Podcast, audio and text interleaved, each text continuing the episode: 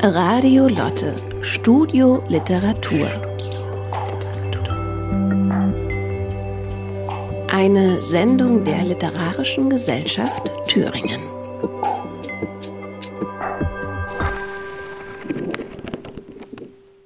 Hallo und herzlich willkommen zu einer neuen Ausgabe von Studio Literatur, einer Sendung der Literarischen Gesellschaft. Mein Name ist Stefan Petermann und ich freue mich sehr, heute den Autoren Markus Ostermeier hier begrüßen zu dürfen. Hallo Markus. Hallo Stefan, freut mich, dass ich da bin.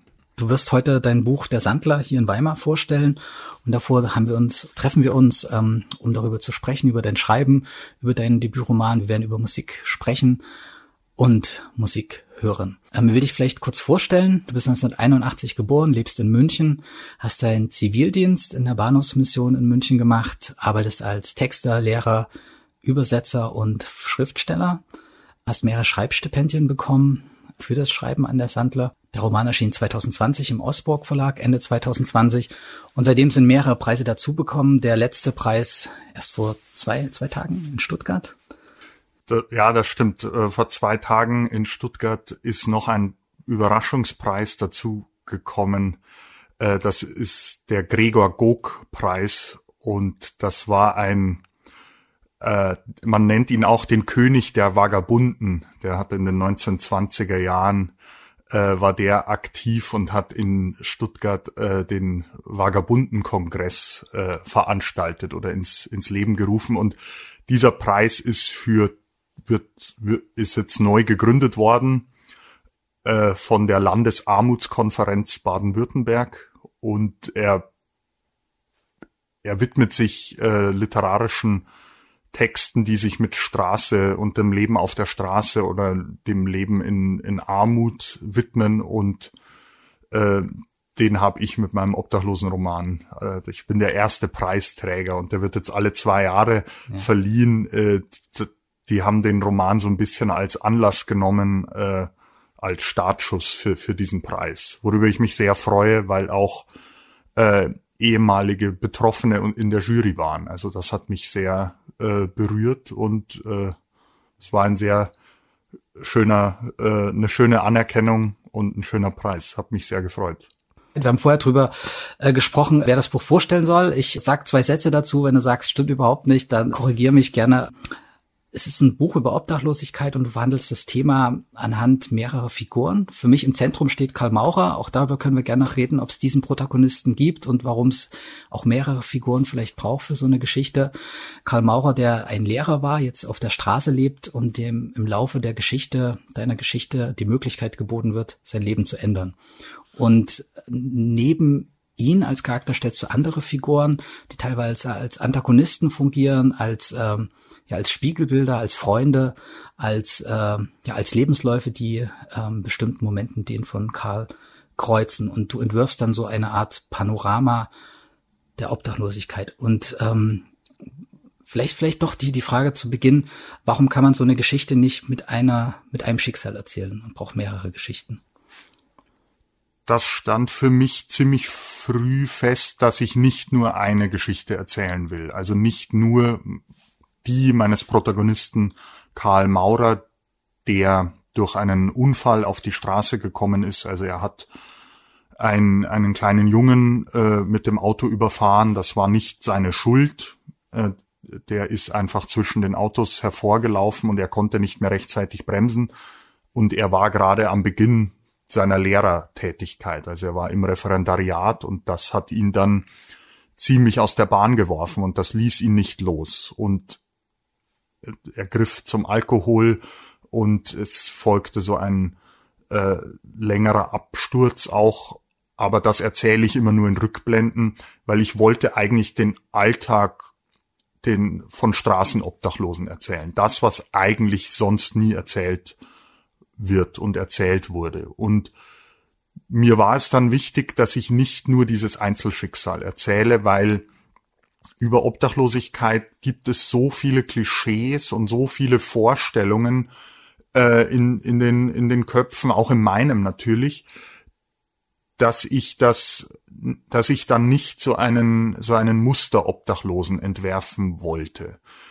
Ähm, es gibt ganz viele verschiedene Wege auf die Straße. Also da, das ist, Karl ist eben jemand, der relativ gut bürgerlich gestartet ist oder eben ein, ein eigentlich eine, eine Karriere äh, vor sich hatte und sich die für, für sein Leben und für seine junge Familie.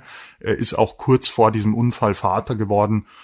Er hat sich sein Leben natürlich ganz anders vorgestellt, aber es gibt natürlich auf der, auf der Straße auch andere Menschen, die, wo die Wahrscheinlichkeit viel größer war, dass sie auf der Straße landen. Wenn, wenn man schon in, in eine zerrüttete Familie hineingeboren wird oder eben äh, in zehn Heimen untergebracht war im Laufe seiner Jugend und einen gewalttätigen Vater oder eine alkoholkranke Mutter und so weiter hatte. Das ist dann, sind dann Gründe, die objektiv vielleicht so einen, so einen Lebensweg irgendwie näher äh, legen, aber auf der Straße treffen sie sich dann alle mhm. und dann leben sie so nebeneinander her, beeinflussen sie sich auch gegenseitig und das wollte ich, wollte ich erzählen, diese, diese Heterogenität auf der Straße, mhm. weil von außen betrachtet wirkt das dann immer so, als wäre das ein,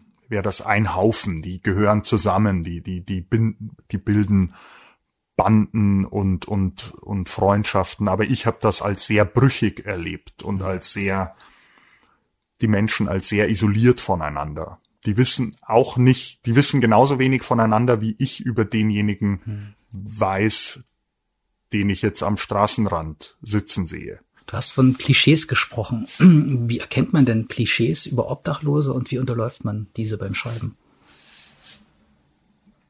Da ich länger mit Obdachlosen natürlich auch gearbeitet habe in der Bahnhofsmission beim Zivildienst und später auch noch ein bisschen neben dem Studium ehrenamtlich,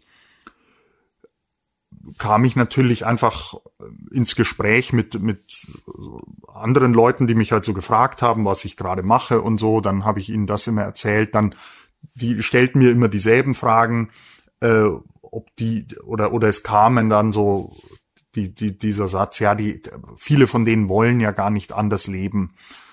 Da mich das Thema nicht losgelassen hat, habe ich natürlich auch in der Zeitung immer wieder Berichte darüber gelesen und, und irgendwie Fernsehreportagen mir auch mal angeschaut und so. Und dieses Klischee, die sind freiwillig auf der Straße, die wollen so leben.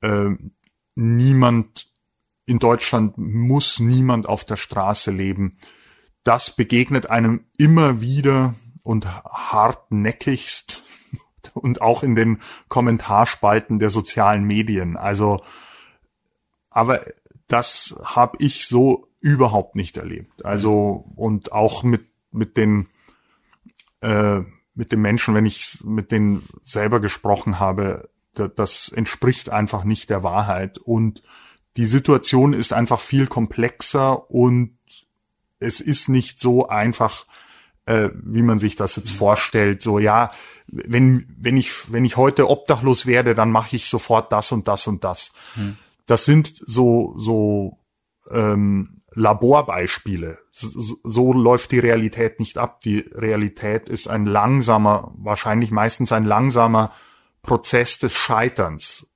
Man, man, man wendet sich man wendet, die Leute wenden sich tatsächlich auch selbst von ihren Freunden oder Familie vielleicht ab, mhm. weil sie diese Beschämung nicht aushalten wollen, weil sie nicht vorwurfsvolle Blicke aushalten wollen. Also so ist es mhm. bei Karl auch. Er spürt diese Blicke im Lehrerzimmer, er, er, er ist in der Gerichtsverhandlung und äh, er stellt sich das Leben seiner Tochter vor und stellt sich vor als jemand, der gerade das Leben eines Kindes ausgelöscht hat. Also das sind, das sind komplexe Prozesse, die manchmal auch in Selbstisolation münden und natürlich dann in Bewältigungsstrategien, die schlecht sind. Aber naja, das ist immer leicht gesagt von außen.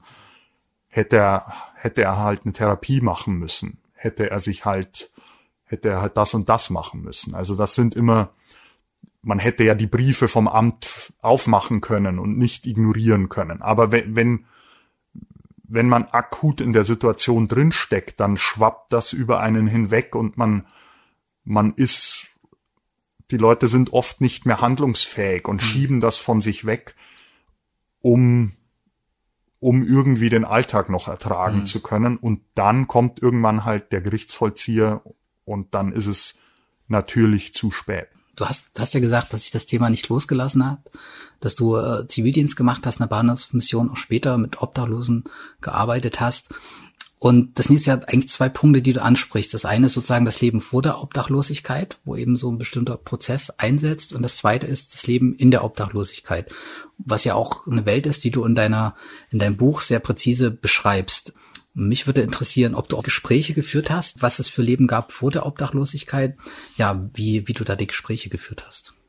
Da der Zivildienst doch schon ziemlich lange her ist und die, Rom die Idee für den Roman eigentlich erst gegen Ende des Studiums entstanden ist und ich habe vorher noch mein Abitur nachgemacht, äh, habe ich quasi nicht recherchiert für diesen Roman. Ähm, ich habe so viel Eindrücke in dieser Zeit gesammelt, die ich einfach, da musste man auch Beratungsgespräche und so weiter führen.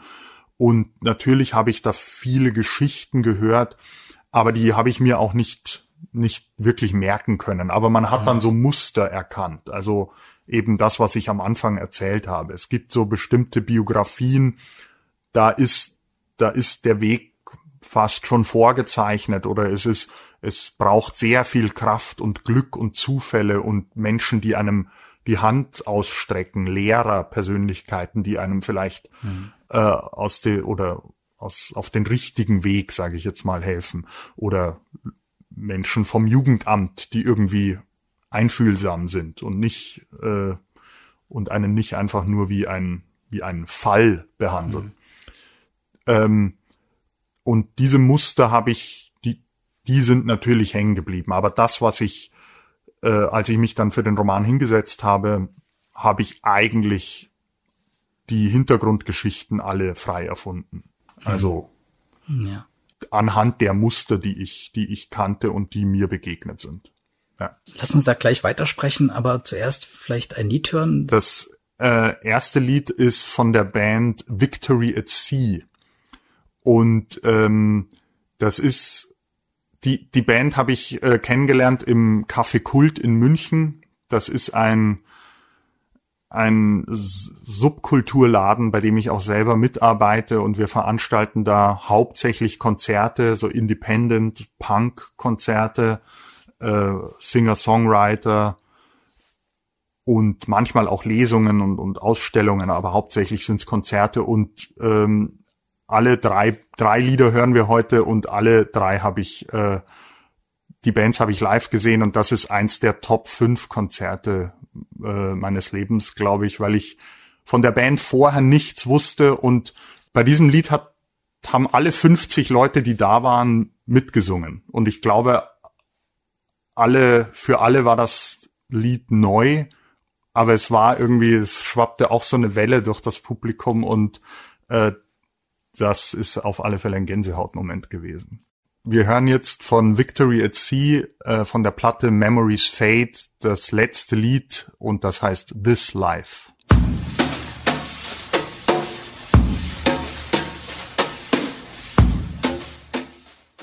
Das Kaffee Kult taucht ja auch in, im Sandlauf. Ich habe es zweimal entdeckt. Hast du es noch öfter versteckt oder? Das weiß ich ehrlich gesagt gar nicht. Aber zweimal habe ich es hab ich's tatsächlich versteckt. Einmal nur so ganz kurz, als Karl ein Plakat ja, sieht ja. Mhm. von einer fiktiven Band, die dort nie gespielt hat. Ähm,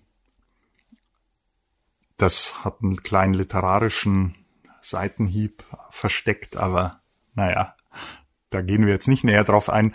Und einmal habe ich es noch in so einem Zeitungsartikel, mhm. äh, weil Karl einmal länger Zeitung liest oder öfter Zeitung liest auf der Straße, ja. Ja, das fiel mir auf. Ich, ähm, für mich ist der Roman am Anfang fast so ein kleiner Flaneurroman, wo er durch, durch München läuft. Und ich habe auch die ersten 100 Seiten überlegt, mit welchem Wort ich das beschreiben würde, was du da machst. Und ich hab, bin dann irgendwann bei dokumentarisch gelandet. dass du sehr präzise die Orte beschreibst, ähm, die, die Objekte, die sich da befinden, äh, natürlich die Menschen, wo du in zwei, drei Zeilen manchmal Lebensläufe beschreibst. Und ich fand das zum einen sehr durchgearbeitet in einem positiven Sinn, also dass da jedes Wort seinen Platz hat und zum anderen auch, dass es eben nicht anrecherchiert ist, so im Sinne von, ich habe mir jetzt äh, zwei Jahre Wissen angelesen und jetzt troppe ich das Wissen da irgendwie auf Teufel komm raus auf 360 Seiten, sondern es wirkte wie eine Welt, die du ganz selbstverständlich beschreibst. Und ähm, das wäre sozusagen nochmal meine Frage, wie du mit der Vielfalt an Wissen umgegangen bist. Mir, mir war es wichtig, die, diese Wege durch die Stadt tatsächlich mhm. zu beschreiben. Also man kann es Natürlich ist es ein, was anderes als dieses Flanieren. Ja, äh, ja. Das ist so ein gezwungenes auf dem, auf dem Weg sein. Andauernd und diese, diese Wege, die natürlich auch unsere Wege sein könnten, hm. die wollte ich, denen wollte ich am Anfang einen großen Raum geben, weil, weil die Figuren natürlich genau denselben Raum mit uns teilen. Aber sie gehen anders durch die Stadt. Sie, sie, sie haben zu bestimmten Räumen eben keinen Zugang, sie scheuen vor bestimmten Schwellen zurück, sie sind, ihnen wird natürlich an jeder, an jeder Schwelle zu verstehen gegeben, dass sie hier eigentlich nichts verloren haben, weil sie eben nicht konsumieren können oder äh, eben den Geschäftsbetrieb auch in der Fußgängerzone aufhalten, wenn sie in die Läden reingehen. Die Leute halten Abstand von ihnen, sie weichen von ihnen zurück. Und ich wollte dieselben Wege beschreiben, die, die wir gehen, aber eben mit einem anderen Blick auf die Stadt und mit, mit anderen ähm, Karl Karl geht relativ gebückt. Er hat natürlich auch so einen, so einen Rucksack auf dem, auf den Schultern. Ähm, und, und ja, also er nimmt andere Dinge wahr. Und das war mir wichtig, das zu beschreiben. Und das ist aber kein Wissen gewesen, sondern das war im Endeffekt ein Einfühlungsprozess. Ähm, ich bin natürlich selber oft äh, zu Fuß durch die Stadt gegangen oder beim Radfahren und ich habe immer meine Augen natürlich offen gehalten währenddessen und und bestimmte ähm, bestimmte Dinge wahrgenommen. Und ich glaube auch es ist so eine Art Psychohygiene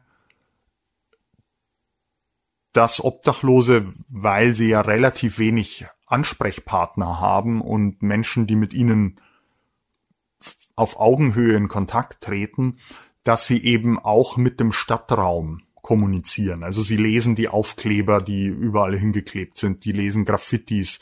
Also so habe ich zumindest Karl und, und die anderen angelegt, dass sie, dass sie dieses, diesen Stadtraum und diese Fassaden, hinter die sie eigentlich nie gehen können, quasi als, als Ablenkung auch nehmen und als Kommunikation mit sich selbst. Das ist wieder etwas, was für sie äh, die eigene Stimme, die natürlich eigentlich ein Anzeichen ist, dafür verrückt zu werden, wenn man mit sich mhm. selbst spricht, aber das nenne ich einmal, auch bei dem Verrücktwerden gibt es ein gesundes Maß. Wenn niemand mehr mit einem spricht, muss ich zu einem gewissen Grad eben einen Dialog mit mir selbst führen, führen und da lasse ich diese Stadt mit einfließen. Und das war insofern nicht wirklich ein ein Wissen. Das Wissen, das ich natürlich hatte, waren, war von den Einrichtungen. Suppenküchen, Kleiderkammern, Bahnhofsmission, Teestube, diese, diese Einrichtungen, wo die, wo die Türen für die Obdachlosen offen stehen, zumindest während der Öffnungszeiten. Mhm. ist natürlich immer ein Thema. Oder den Kälteschutz im Winter in der Bayern-Kaserne. Das habe ich mir natürlich alles angeschaut. Mhm. Und das hat sich aber, für mich war auch früh klar, dass ich so ein Tag-Nacht, dass ich wirklich auch bei diesem Schema bleibe, die Tage auserzähle. Und die Nächte auch. Und dann war natürlich klar, hier hat die Einrichtung jetzt offen, dann geht er natürlich dahin, um seine Bedürfnisse zu befriedigen. Also das waren die festen Wegmarken, die ich gesetzt habe. Und der Rest war tatsächlich freies Treiben lassen Flaschen sammeln, in die Parks gehen, um, um mal den Blicken der Menschen zu entgehen und dann wieder betteln, äh, um sich, also diesen Blicken sich wieder aussetzen, um eben an Geld zu kommen. Lass uns vielleicht kurz über das Schreiben an deinem Buch, ähm, an den Schreibprozess an sich sprechen. Kann ich das so sagen, ähm, dass du erst das Thema hattest und dann das Schreiben kam? Also mein Verhältnis zu Literatur ist eines, ist ein gespaltenes. Ich habe als Jugendlicher nicht gelesen. Ich habe eigentlich erst zu lesen angefangen, richtig, also für mich selbst äh, und Literatur zu lesen angefangen, als ich mein während des Zivildiensts und dann während ich mein Abitur nachgemacht habe. Und dann habe ich Germanistik und Anglistik studiert, weil ich Literatur, also weil ich das so als Erkenntnisform auch begriffen habe und als etwas, das auch mit mir kommuniziert und das etwas tiefgreifendes in mir auslöst. Da wollte ich einfach mehr drüber wissen. Und dann gegen Ende des Studiums habe ich äh, so kreative Schreibkurse besucht, aber auch nur, weil ich das Thema hatte. Mhm. Ich habe ja während des Studiums auch noch ein bisschen ehrenamtlich da gearbeitet und irgendwie dachte ich, warum kommt das Thema nicht vor? Warum kommt diese, diese Welt nicht vor oder eben nur in Nebenfiguren? Und ich hatte tatsächlich dann erst das Thema und das war überhaupt erst der Schreib, also der Anlass dann sich sich das Schreiben überhaupt vorstellen zu können, mhm. tatsächlich. Also das ist, ja, ich habe mich auch mit Szenen aus dem aus dem Roman dann quasi in, in äh, bei diesen Kursen beworben. Und ich weiß nicht, ob was ich gemacht hätte, wenn ich da nicht reingekommen wäre. Hm. Ja. Genau. Aber die Kurse waren schon hilfreich für dich, so die ersten Schritte zu gehen? Ja, das war einfach auch eine Bestätigung, mhm. eine, ein Austausch. Es haben sich daraus dann auch Freundschaften entwickelt. Ähm, ich habe mich dann getraut, einfach äh, Schreiben als Möglichkeit auch äh, zu erkennen mhm. und wahrzunehmen. Ja. Äh, als prekäre Möglichkeit mit viel Risiko, aber als ich habe dann natürlich immer ganz gutes Feedback bekommen, auch wegen des Themas, weil das Thema eben viele Leute interessiert, aber sie wissen nicht, wen sie fragen mhm. können. Und es war sowas, ich war immer der Einzige, der natürlich dieses Thema hatte und auch ein ganz festes Thema irgendwie äh, immer im Schlepptau hatte. Und das war irgendwie immer ungewöhnlich, ja. aber ich merkte dann auch, dass, ja. dass die Gespräche sich oft darum gedreht haben, auch äh, am Abend dann, wenn wir so locker beisammen saßen. Na, du hast dann nicht nur Schreibkurse besucht, sondern auch Schreibstipendien bekommen. Und eins dieses Stipendien war auf Schloss Wiepersdorf. Und so Disclaimer, daher kennen wir uns. Wir waren zur selben Zeit äh, auf Wiepersdorf gewesen. Und Wiepersdorf ist ein wirklich kleines, kleines Dorf bei Jüterborg. Und da gibt's dieses herrschaftliche Anwesen, was auch eine ja, literaturhistorische Geschichte hat. Nach der Wende war das dann nach einigen Turbulenzen so ein Ort, wo Bundesländer ihre Stipendatinnen hingeschickt haben. Es kamen auch Künstler aus anderen Ländern, als wir da waren, waren einige finnische Künstlerinnen da. Und wir haben da ja auch uns die Texte vorgelesen, deswegen ähm, kannte ich den Karl Maurer da sozusagen schon etwas. Und ähm, ich habe immer gedacht, was muss ja für dich ein krasser Widerspruch oder krasser Ambivalenz sein? Du schreibst über Obdachlosigkeit und lebst da in so einem herrschaftlichen Anwesen und, und schreibst dann über kein, kein Zuhause zu haben. Ich habe das Schreiben an dem Roman einfach auch so wahrgenommen, dass das eben eine Arbeit auch an der Sache ist. Mhm. Also natürlich war mir klar, dass das auch literarisch durchgearbeitet sein muss. Es ist nicht nur das Thema oder die, die, die, die, die Problematik dahinter. Äh, ich habe da schon auch äh, erzähltheoretisch viel überlegt, wie, wie man das, wie man so eine Geschichte, die meiner Meinung nach die Betroffenen selber oft gar nicht erzählen können, weil eben Scham ein Gefühl ist, das, das einen zum Schweigen verdammt. Da habe ich mir schon sehr viele Gedanken gemacht, aber ich habe mir ist das Thema einfach wichtig, äh, dass das mehr in die in die Wahrnehmung und in, den, in die Öffentlichkeit einfach auch gelangt, weil die, die Menschen einfach nicht daran schuld sind. Äh, in den seltensten Fällen. Und ähm, weil es einfach, ich, ich will das nicht hinnehmen, dass, dass, dass das halt einfach, ja, mei, das existiert halt äh, selber schuld. Das, mhm. das ging mir gegen den Strich und ich habe das Schreiben einfach als, als eine andere Art der Arbeit äh, mit diesem Problem irgendwie fertig zu werden, weil Kunst und Literatur kann eben, das ist die Freiheit, die eben durch Risikobereitschaft und Prekariat auch erkauft wird. Die Kunst kann halt einfach Themen setzen und Themen ähm, erfahrbar und erlebbar machen, die einem selber nicht betreffen. Äh, Sprache ist das Medium, das uns die Perspektive irgendwie wechseln lassen kann. Und ich habe auf eine interessierte Leserinnenschaft gehofft und ähm, so ein bisschen das auch als Aufklärungsarbeit äh, hm. begriffen. Und ich habe das Stipendium sehr, sehr gern wahrgenommen, weil ich noch nie so produktiv schreiben habe können, ja. Dann lass uns vielleicht gleich nochmal über die Wahrnehmung ähm, deines Buches in der Öffentlichkeit sprechen und zuvor noch ein weiteres Lied hören, diesmal ein sehr langes Stück. Welches hören wir gleich? Genau, wir hören ein Stück, das wahrscheinlich normalerweise nie im Radio kommt. Das ist von der Band Karate und das ist wieder das letzte Lied auf der Platte. Unsolved heißt die Platte. Und äh, das Lied heißt This Day Next Year. Und das ist eins meiner absoluten Lieb Lieblingslieder. Das kann ich quasi 20 Mal hintereinander hören und es verliert, es wird nie langweilig. Und ich hoffe, Sie werden bald wissen, warum. Words are the worst way say what I have to say, but sometimes you can't.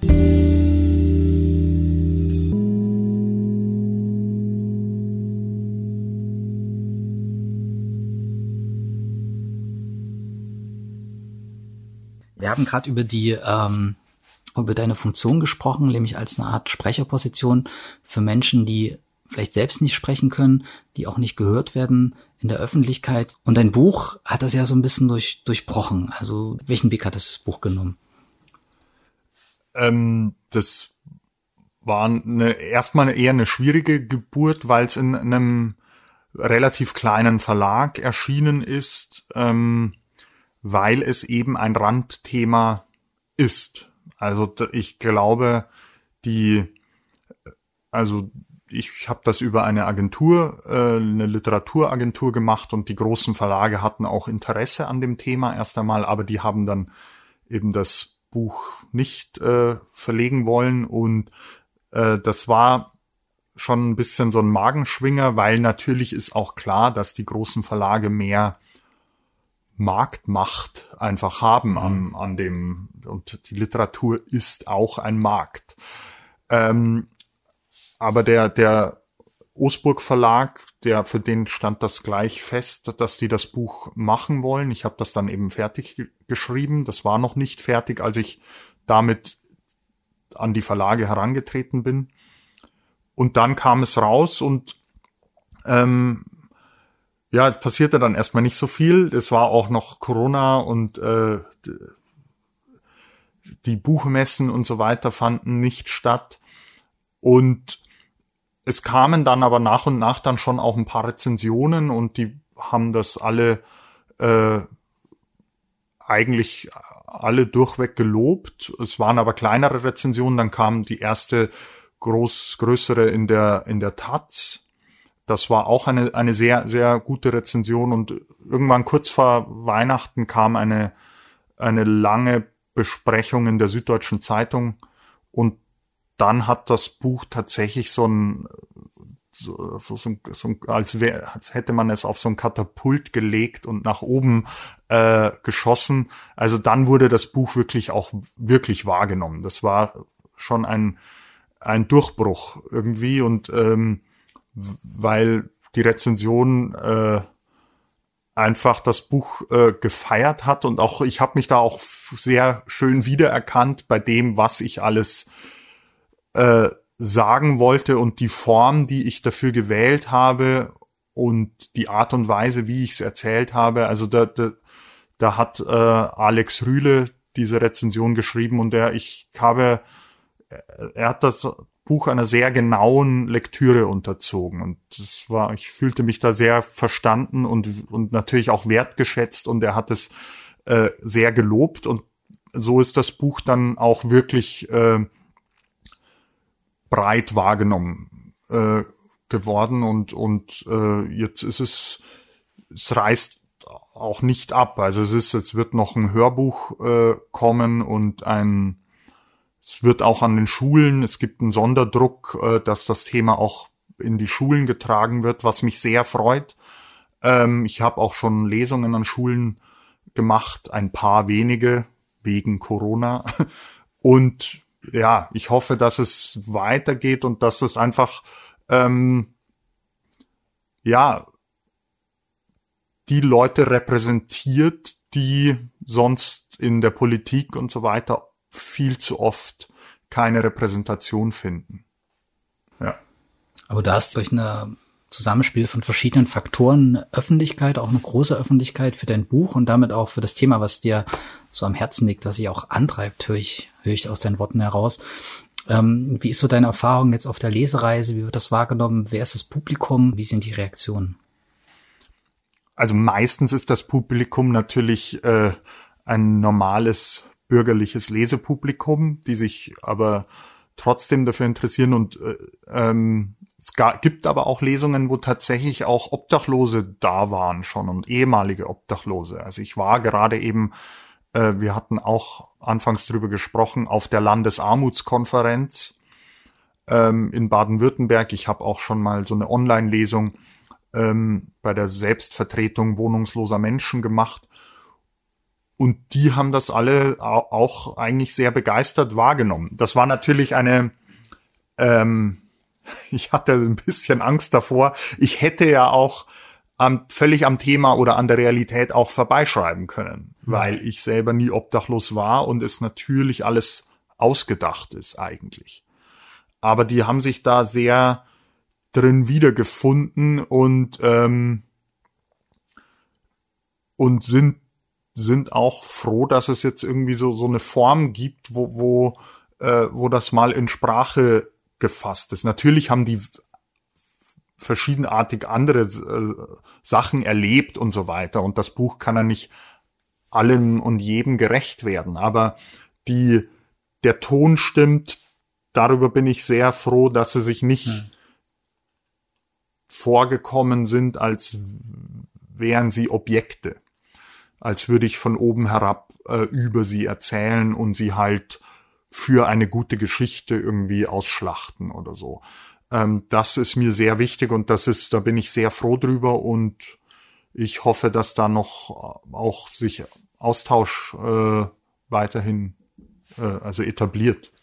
Ja, du hast am Anfang von einem, nicht von einem Rechercheprozess gesprochen, sondern von so einem Ein Einfühlen in die, in die Figuren. Hast du, hast du da trotzdem in die fiktiven Geschichten auch, ähm, sag ich mal, Geschichten, wahre Geschichten mit einfließen lassen? ich bin natürlich von dem immer ausgegangen, was ich wahrgenommen habe, aber ähm, aber dann habe ich das Ganze einfach weitergesponnen. Mhm. Also, aber das waren eben meistens Offensichtlichkeiten, also die theoretisch jeder wahrnehmen kann, mhm. wenn er eben mit offenen Augen durch die Stadt geht. Äh, oder Obdachlose mal länger beobachtet und nicht einfach nur dran vorbeigeht, wie sie durch die Stadt gehen, wie sie sich äh, eben dann auch in Einrichtungen in, in der Bahnhofsmission oder Teestube verhalten. Das konnte ich natürlich wahrnehmen. Aber das sind, das waren die Ausgangspunkte und die, die Lebensgeschichten, ja, da bin ich eben auch an diese Muster gekommen. Ich habe einer der ersten Obdachlosen, die, die, der bei mir im Büro saß, war ein Obdachloser mit Doktortitel. Das vergesse ich nicht. Also mhm. da war ich Zivi, keine Ahnung, 18 Jahre alt und dann sitzt vor mir ein 50, 60-jähriger Mann und im pa ich brauche immer seinen Pass, äh, um, um das auch zu dokumentieren und die Formulare eben korrekt auszufüllen. Und er schiebt mir den so rüber und da steht dann Doktor so und so. Und das war schon eine, eine prägende Erfahrung irgendwie. Aber was, was der erlebt hat und wie sein Lebensweg war, das wäre mir auch eine zu schwere Bürde gewesen, hm. dem gerecht zu werden. Also das weiß ich auch nicht mehr. Und da habe ich dann auch nicht mehr nachrecherchiert. Irgendwie, das habe ich dann einfach als Ausgangspunkt genommen und als also einen möglichen Weg, den das Leben nehmen kann. Wir haben gestern auch über Literatur gesprochen und was für Bücher wir, äh, wir gerne lesen. Und du hast gesagt, äh, Bücher müssen sich auch für dich, deinem Lesen etwas widersetzen, dürfen nicht zu, zu glatt sein und zu gefällig, damit sie dich fesseln. Wo das Buch für mich widerspenstig wurde, war die Figur des, äh, des Kurt. Den meinte ich vorhin, als ich von Antagonist gesprochen hat. Und ist der, der Kurt jemand, der sich sofort widersetzt und sofort so eine Präsenz hat, auch brutal ist, also so ein Ton für mich in die, in, die, in die Geschichte bringt, der sagt, okay, ich muss jetzt eigentlich nochmal hinterfragen, wie ich vorher auf den äh, 100, 200 Seiten zuvor diese Welt wahrgenommen hatte. Ich fand das eine sehr interessante Leserfahrung. Hast du den bewusst auch nicht von Anfang an eingeführt, sondern erst so nach, nach langsam reinkleiden lassen und dann stand er plötzlich da wie so ein, ja, wie so ein äh, Ausrufezeichen?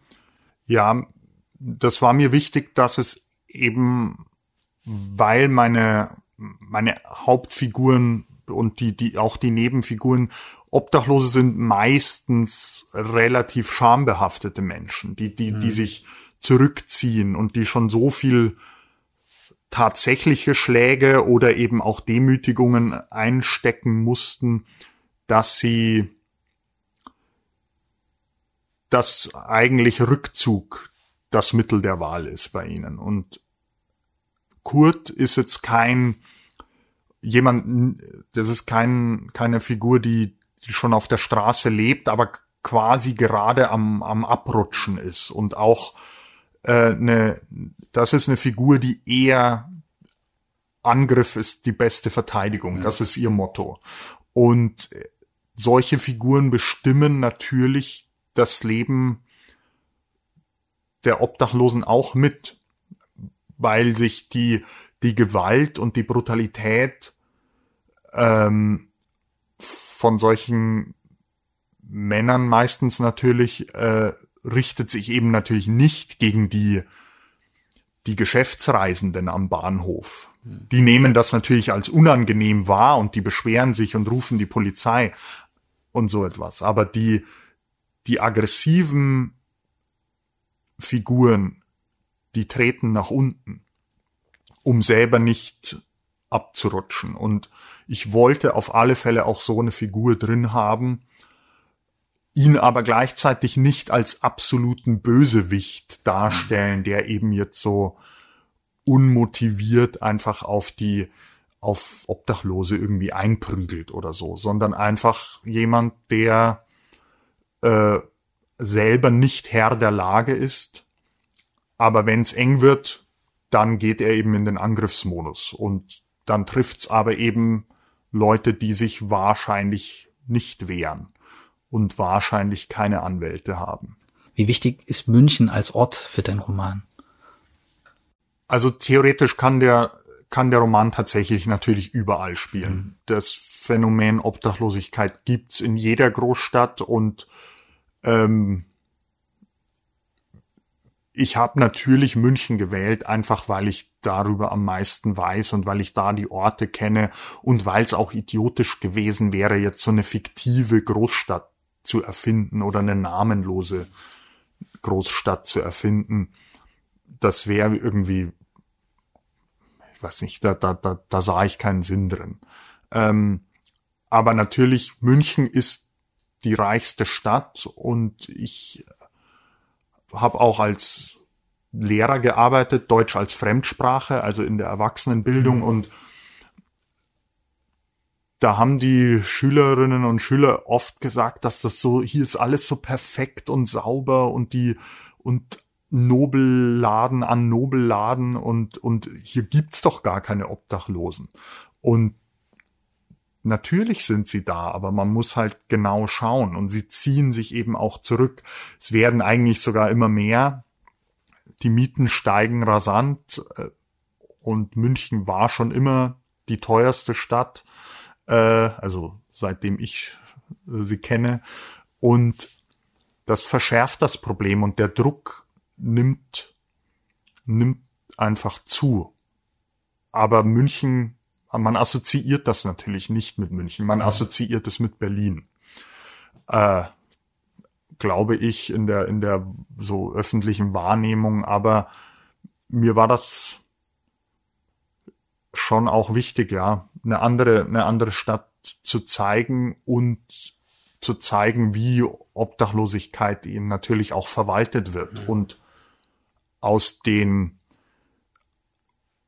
aus der Öffentlichkeit irgendwie auch so ein bisschen gedrängt wird, wobei das im Roman gar nicht so vorkommt, aber es kam vor ein paar Jahren wurde so ein Alkoholverbot am Bahnhof eingeführt das ist natürlich kein Alkoholverbot für den Geschäftsreisenden wieder. Mhm. Wenn der sich das Bier kauft und am Bahnhof die Dose öffnet, na, am Feierabend auf dem Weg ins Hotel oder nach Hause, dann spricht den natürlich die Polizei sicher nicht an. Generell gilt es aber eigentlich auch für ihn, aber es wird halt nicht durchgesetzt. Es ist natürlich ein Mittel die Probleme, die natürlich auch da sind. Ich verstehe schon, dass das ein Problem ist. Aber diese Law and Order Politik löst das Problem nicht. Die setzt einfach nur am Symptom an. Und Hast du das Gefühl, das hat sich verschärft, sozusagen, diese, diese Politik, dieses Rausdrängen? Das war ja immer schon da, hm. glaube ich. Also allgemein die Drogenpolitik und wie, wie, wie das, wie das in, in Bayern, aber auch in anderen äh, Ländern und, und eben Großstädten gehandhabt wird. Ähm, wobei da München sicher extremer ist wahrscheinlich als Berlin. In Berlin gilt da irgendwie so ein bisschen mehr Laissez-faire-Haltung, aber an bestimmten Ecken ist natürlich, wird's auch da rabiat und wird mhm. natürlich mhm. durchgesetzt.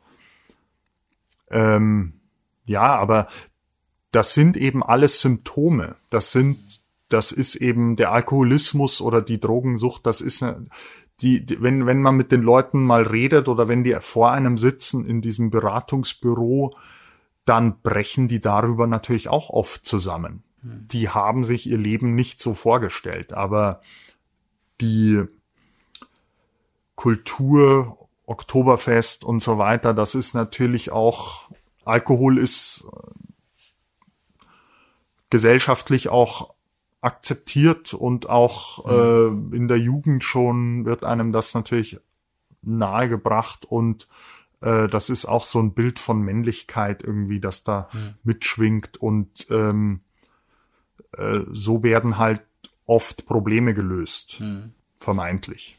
In deinem Roman kommen auch weibliche Obdachlose vor. Wie waren so deine Erfahrungen aus deinem, sozusagen aus deinem Lebenslauf und auch vielleicht bei der Recherche dann, äh, wie so das Verhältnis zwischen männlichen und weiblichen Obdachlosen gibt, ob es da auch Unterschiede gibt, der Art und Weise, wie diese Obdachlosigkeit gelebt wird? Da gibt's massive Unterschiede. Es gibt natürlich hauptsächlich äh, verbindet man Obdachlosigkeit mit mit Männern. Ähm, die sind auch mehr äh, sind mehr obdachlose Männer als Frauen auf der Straße. Aber die, die Zahl der Frauen steigt. Altersarmut spielt da in den nächsten Jahren vielleicht auch noch eine größere Rolle. Frauen gehen anders mit, mit Obdachlosigkeit um. So habe ich das wahrgenommen. Sie versuchen das viel mehr zu verbergen als Männer. Äh, man nimmt dass es viel schwerer war. Hm.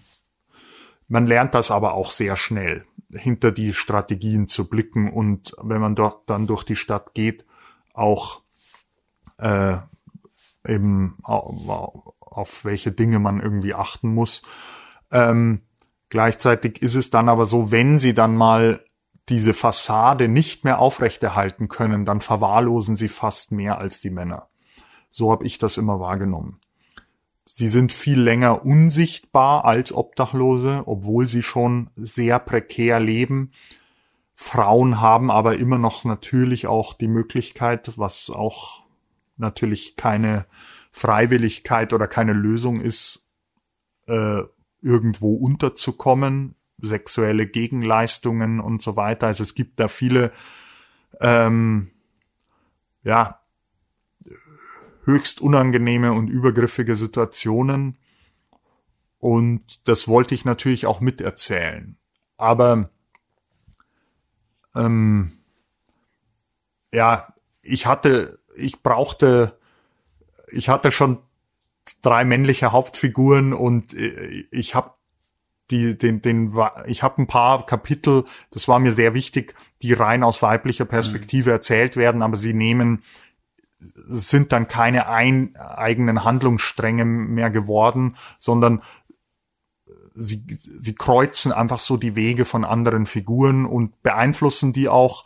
Aber äh, ja, ich hatte dann irgendwann auch so eine, das Buch wird eh schon relativ lang. ja. Genau, was mir gerade einfällt, vielleicht auch mit, ähm, also mit, mit Lenz doch nochmal zu erwähnen, weil er ja sozusagen, und das ist wirklich sehr interessant, du formulierst ja so Utopien oder lässt ihn Utopien formulieren, wie sozusagen eine Gesellschaft aussehen könnte, in der Obdachlosigkeit kein Thema wäre. Ähm, und das ähm, war Lenz jemand, der von Anfang an da war als Figur, ist er erst im Laufe deines Schreibens dazu gekommen? Nein, Lenz war tatsächlich von Anfang an da, weil ich auch, äh, ich hatte die Idee so eines, eines, also er wird, Lenz ist eine sehr undurchsichtige Figur, die können auch also seine Freunde, Karl ist, bezeichnet sich als ein Freund von ihm. Sie können ihn nicht durchschauen. Sie nennen ihn auch so quasi verrückt, weil er, weil er eben, sie, er schreibt immer diese Zettel und keiner weiß so recht, was da drin steht. Ähm, aber mir war diese Figur und diese Zettel und diese, diese Gegenentwürfe, also da gibt's auch Tagebuch oder Traumeinträge und, und so etwas, aber manch, er, er entwirft so ein alternatives, ja, eine alternative Welt, die nach anderen Regeln funktioniert. Das war mir sehr wichtig, weil ich so eine Narrenfigur im, im, im Kopf hatte. Und Obdachlose sind, der Narr ist eine Figur, die Teil des Systems ist, aber gleichzeitig nicht Teil des Systems ist und deshalb darf der Narr im, im, im Theater Dinge aussprechen, die sonst keine andere Figur aussprechen darf, weil sie eben diese, diese auf dieser Schwelle angesiedelt ist mhm. und sowohl innen als auch außen ist. Und so habe ich Obdachlose auch immer wahrgenommen. Sie sind, sie sind mitten in der Gesellschaft, aber trotzdem am Rand. Das ist so eine so ein soziologischer äh, Blick gewesen. Und natürlich habe ich auch Obdachlose getroffen, die die die Zettel geschrieben haben, die die die Aktenkoffer dabei hatten mit mit ganzen Zettelhaufen. Ich habe die Zettel nie gelesen, aber mir war das ich die ist für sie wahrscheinlich ein Modus, mit der Welt irgendwie noch klarzukommen, das irgendwie aufzuschreiben oder irgendwas festzuhalten.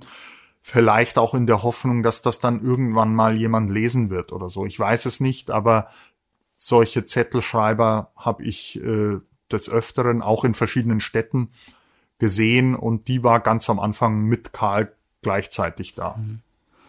Ja, du hast die Zettel gesammelt, du hast die Geschichten gesammelt. Ähm, ist wirklich ein tolles Buch, was ich merke, dass mich das, auch wenn ich es jetzt schon einige Wochen her ist, dass ich gelesen habe. Ja, hab vielen Dank für das Gespräch, lieber Markus. Und wir hören jetzt zum Abschluss noch ein Lied. Genau. Das ist wieder eine Band, die im Café Kult gespielt hat. Das war das erste Konzert, das ich jemals in diesem Laden gesehen habe. Seitdem auch eine meiner Lieblingsbands, die heißt Katharsis. Äh, und das ist jetzt ein bisschen eine härtere Nummer. Äh, das ist wieder das letzte Lied äh, auf der Platte Passion und das heißt Dervish Dance und das ist Geballer. Auch das höre ich. Sehr schön.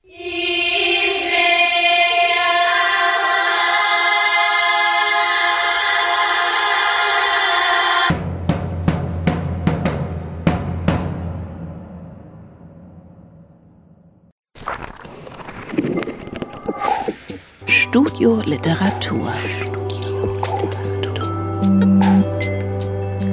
Eine Sendung der Literarischen Gesellschaft Thüringen.